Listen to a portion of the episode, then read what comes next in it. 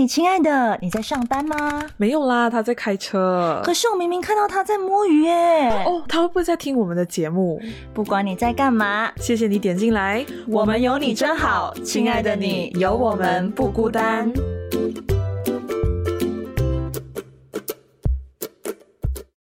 Hello，各位亲爱的听众朋友们，大家好，欢迎收听。嘿，亲爱的，我是曼宁，我是子晴。OK，我们想先聊聊，跟大家聊聊我们最近的近况。子晴，你最近还好吗？我最近嘛，这几天会比较嗯多东西做，嗯，然后活动会连着下，就可能连续三天啊这样子，会比较嗯需要一点时间。回复说的，大家现在听到我的声音呢，会有点小性感呐。啊，没关系，性感的声音我们也 OK。嗯，那曼宁的话呢，就这这几天就是照常上班，然后拿到这三天的假期，也可以好好休息。然后可能工作上比较累，所以就呃人也比较累一点，所以可能那个声音听起来就没有那么精神。我们都一样。好，那我们今天要聊什么呢？子晴，今天嘛，今天的话，我觉得想要来就是聊聊曼宁你。嗯嗯，我之前想跟大家分享，就是我之前有面对过焦虑症的一些状况，想跟大家分享一下。子晴，你们问我一些问题。这样子 Q 的吗？对啊，呃，好啦，其实呢，哦，我认识曼宁的时候，其实我并不知道曼宁是有呃这个焦焦虑吗？焦虑，嗯，焦虑的部分的。对我是后来，然后跟你多聊天之后呢，才发现到，哎，原来你曾经有焦虑过。那现在其实的状况是怎么样呢？好，我其实如果要聊焦虑的话，有两段，一共有两段。一段是我在大概大三的时候，刚好面对家里有一些嗯比较呃，刚好爸那时候身体很不好，他中风，然后我那时候人又在国外留学，然后刚好面对课业压力又大，所以呃种种的因素加起来，然后就导致我焦虑。那嗯。是怎么发现自己焦虑？其实我原本以为我自己是忧郁的，嗯嗯，然后到然后到后来的时候呢，就因为一直都没有办法好好睡觉，每天就是都没有办法睡一个完整的整觉，我就是一定会嗯，可能惊醒啊，或者是醒了睡不回去，长达大概有三个月的时间。为什么会这样子呢？那时候是面对到我父亲中风，然后呃，课业压力太大。你也你也知道，大三校内实习那时候就很忙。嗯，所以是因为远距离的关系，然后加上家里发生的事情，感觉好像无能为力，对不对？对对，所以那时候就找了很多方法去找，嗯。去找辅导员呐，然后呃，宗教信仰什么事情去教会啊，然后呃，诵经啊，什么什么方法都试了，还是没有办法解决我焦虑的症状。后来后来我就是直接去呃。挂精神科，然后排气排了一个多月之后，才见到精神科医生。然后他那时候才诊断我原来是焦虑，我不是忧郁。虽然虽然那时候情况有蛮像的，因为我一直我一直在哭，然后我一直情绪很低落，然后呃，整个人状态都不太好。嗯，加曼尼，我想问呐。焦虑跟忧郁其实是怎么样的去区分啊？因为我相信呢，有些朋友们呢，呃，都可能会觉得自己是有忧郁的，但其实他们又不敢去看医生，所以呃，或许我们可以透过这次的机会来做一个小小的分享。嗯，呃，其实我觉得真的不要去怕看精神科医生，然后也不要去。呃，忧忧郁的情况，可可能可以上网去查，或者有一种那种忧郁压力测试。那当然，最好的一个状况就是你可以直接去精神科那边挂号，然后让他们帮你做一个测试。呃，会有专业的辅导员，呃，心理临床心理师跟你做个测验，然后才会去呃面对到医生的。当然，你呃你在怀疑自己有犹豫什么的状况的时候，可以先不去看。呃，精神科医生，你可以先去找专业的辅导员，先去进行一些心灵辅导，去呃面对你的这些问题跟压力之后，然后如果真的还是很不行，还是状况很糟糕的话，你才去寻求精神科会比较好。可是，在马来西亚，其实精神科比较蛮难挂到号的，所以你应该就是要在自己状况就不是很对的时候，就赶快先挂号，不然你可能要排期排很久，要排两三个月。哇哦，这么久哦！嗯，对，因为我之前是很幸运呐，我我那时候大学的时候在台湾排期，又排了一个月，然后在这边的时候呢，刚好我比较，然后第二次是我那时候从西台辞职，因为我那时候也是因为我的呃身体状况跟精神状况那时候不太好，我有焦虑的一些状况，所以我才离职，然后休息，然后那时候我就。状况维持不对劲，大概有一个月，然后那时候就去找呃心理辅导，然后辅导辅导员也是建议我去见精神科，寻求真正药物上的帮助，因为那时候已经差不多一个多月没有办法好好睡觉，然后也会有一些恐慌的一些症一一些症状，那后来就赶快去看嗯精神科咯，然后也做了一些呃那种测试。然后也有临床心理师也会跟我聊，然后我也会有聊我的病史啊，就说哦，我之前在台湾我也是有焦虑的状况，但是我那时候只吃了一个礼拜、两个礼拜的药，我就 OK 了，所以我就没有再继续。然后那时候医生就会呃先由临床心理师诊断的状况，然后医生也会再诊断你的状况，然后然后用这种方式去呃。诊断你是什么样的状况咯？比如说你是忧郁跟焦虑，像我那时候医生是诊断我忧郁跟焦虑，然后就给我药，这样子好好的去吃。嗯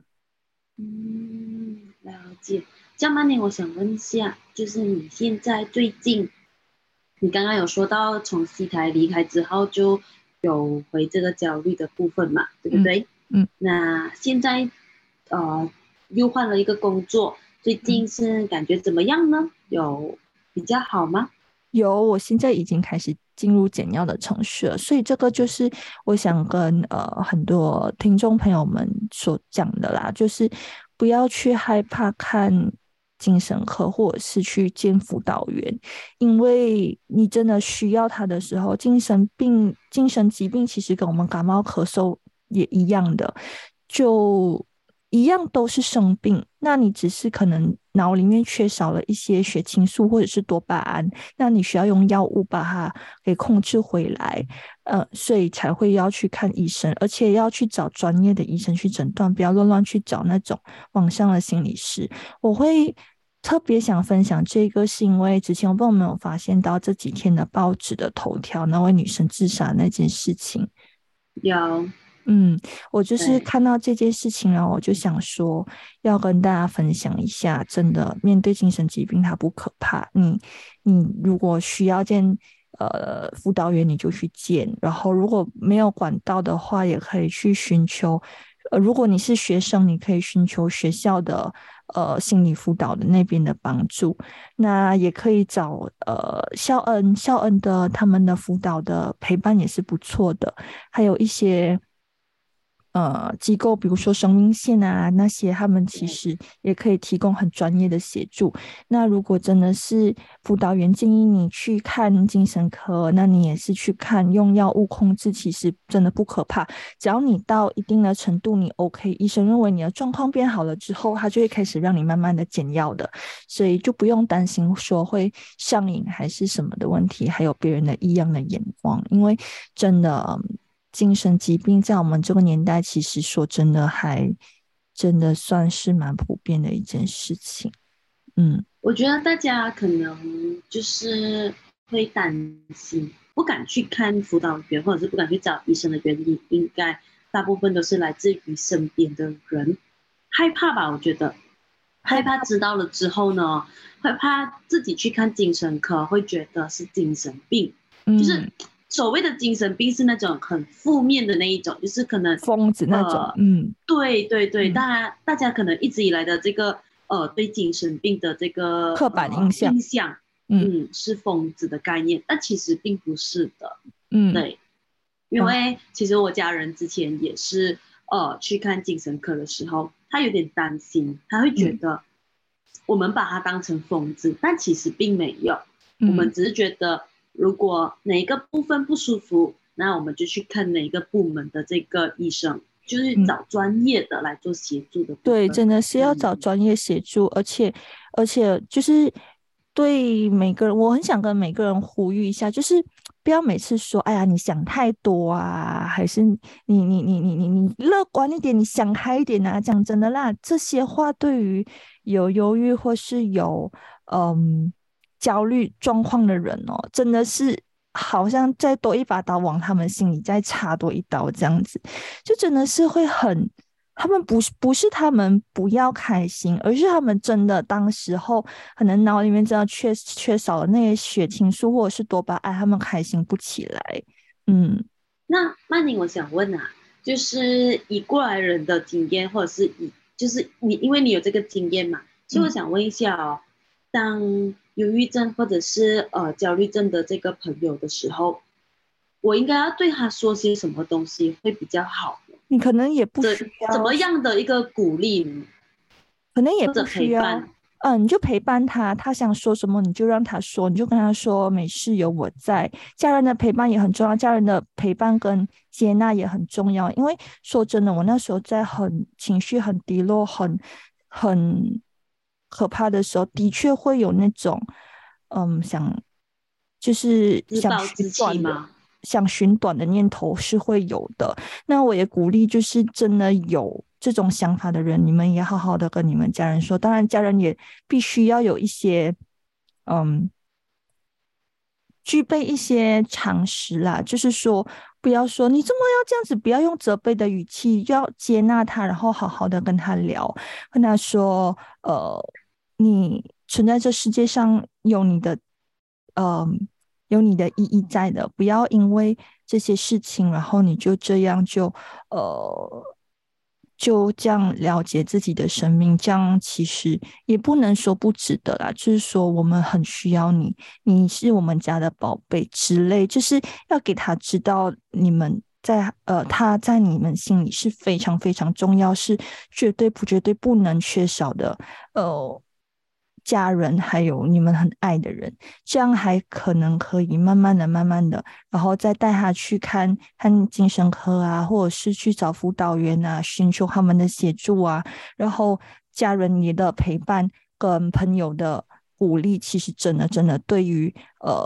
拥有忧郁或是焦虑或任何精神疾病的人来说，真的都很重要。每一个人都是让鼓励他们可以撑下去的力量。我觉得你这一段讲的太好了，我相信你的父母或者是你的姐姐、你的家人，他们都是这样子对你的，对，所以你才可以慢慢的走出来。对，所以就想要跟大家说，其实真的，嗯，忧郁或者焦虑，还是任何的精神疾病，真的不可怕，可怕的是大家用不对的一些状态或者是言语去面对它，用不。用用不不对的一个眼光去去去面对，嗯，这样子其实对他们来讲才是最大的一个伤害。他们其实最需要的是专业的协助跟跟很大的支持了。嗯，真的，而且我觉得好像当我们知道我们身边的朋友有忧郁症或者是焦虑症的时候，其实。我觉得不需要太过刻意啦，去关心，对，就是平常怎么样的陪伴就用怎么样的方式。我反而有时候会觉得太过刻意会不会造成是一个嗯，让对方不舒服呢？会这样子吗？应该讲要同理啦。就不要用嗯同情，要用同理，要站在对对方的一个角度，好好的去跟他，呃，给他关心，给他知道，给他温暖，给他爱，而不是就是用同情的方式。哎呀，你有忧郁症，我很同情你，没有，不是不可以这样子。对，同情跟同理是不一样的。可是嗯同理心，这个真的要学习。嗯，呃，应该这样子讲吧，就是同理心是，呃，比比如说人家是蹲着，你也要蹲下来，用他的高度一起去看那个世界，而不是你用高高在上的那种姿态去去责怪他为什么用这么矮小的一个状态去看那个世界。我觉得。嗯，同理心是需要练习，而且也想跟大家呼吁的是，我们很会同理别人，但是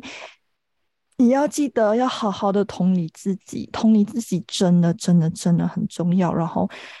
你自己给自己的打气是也是很很大的一个支持的。你可能在面对焦虑或是犹豫的时候，你会自己很厌恶自己，但是不要忘记，也要给自己一些空间，也要给自己一些成长的机会跟努力的机会。真的，我觉得这个很重要。最重要的是呢，呃，在这个过程中，我觉得不管是呃身边的朋友还是当事人都好，就是一定要去嗯好好的观察自己，不要有任何的这个了解嗯自己的这个生命的动作。嗯，真的，然后也要好好的爱自己，好好拥抱自己，每天要跟自己说辛苦了，你又完成这一天的工作了哦。对，可是我觉得比起辛苦了，我最近更喜欢一句话，就是，嗯，可以对着镜子说，诶，你今天真的很棒，或者是你今天的表现怎么样？可以去审视一下自己今天到底做了什么事情是特别好的，一件事情就足够了，或者可以嗯去想一下今天，嗯，身边的一个小温暖的部分，嗯你会发现到其实身边还有很多很多人是爱你的，很多很多人呢都是觉得你是很重要的，在他们心目中呢你是有需要的。嗯，所以这边最后就跟大家呼吁一下，如果有面对任何问题，记得去找生命线的热线，然后还有去找一些支持跟关怀的团体去寻求帮助，不要不要自己一个人闷着，一定要真的有需要去看医生就去，有需要辅导员就去，不要不要觉得你自己去找呃辅导员还是什么，你自己就是疯子，不是，你真的就是很勇敢，为你自己的生命而努力的一个非常勇敢的人。对，没错，或者来找我们也 OK。对来找我们喝咖啡。对我们，我们一定可以陪你们一起度过那些很黑暗的日子。嗯，想送给大家一句话吧，就是黑暗，嗯，黑暗总会过去，黎明总会到来，所以希望总在云后面，所以阳光总在云后面，大家都一定要，嗯。嗯，应该说你会有灰暗的日子，没错。但当你已经走到光亮的日子的时候，你记得回头看看，也拍拍自己，告诉自己说你真的很棒了，可以陪着自己度过这个嗯低谷期。最难的时候。对，真的，因为人生真的都是都有高山低谷嘛，所以就是要好好的。好好的陪伴自己走过每一步，你每你你每一步走的路真的都不是白走的，一步一脚印，对，就更好的自己。对，好啦，那我们好啦，对，我们今天就聊到这边啦。那这一集呢，也会一刀不剪的直接上 Podcast，所以就谢谢大家收听我们的节目。然后也记得每两个礼拜就支持我们一次，谢谢。谢谢各位，大家可以请我跟曼玲喝咖啡哟，不管是线上线下都可以请哦。好啦，那我们这期就到这边啦，拜拜。拜拜。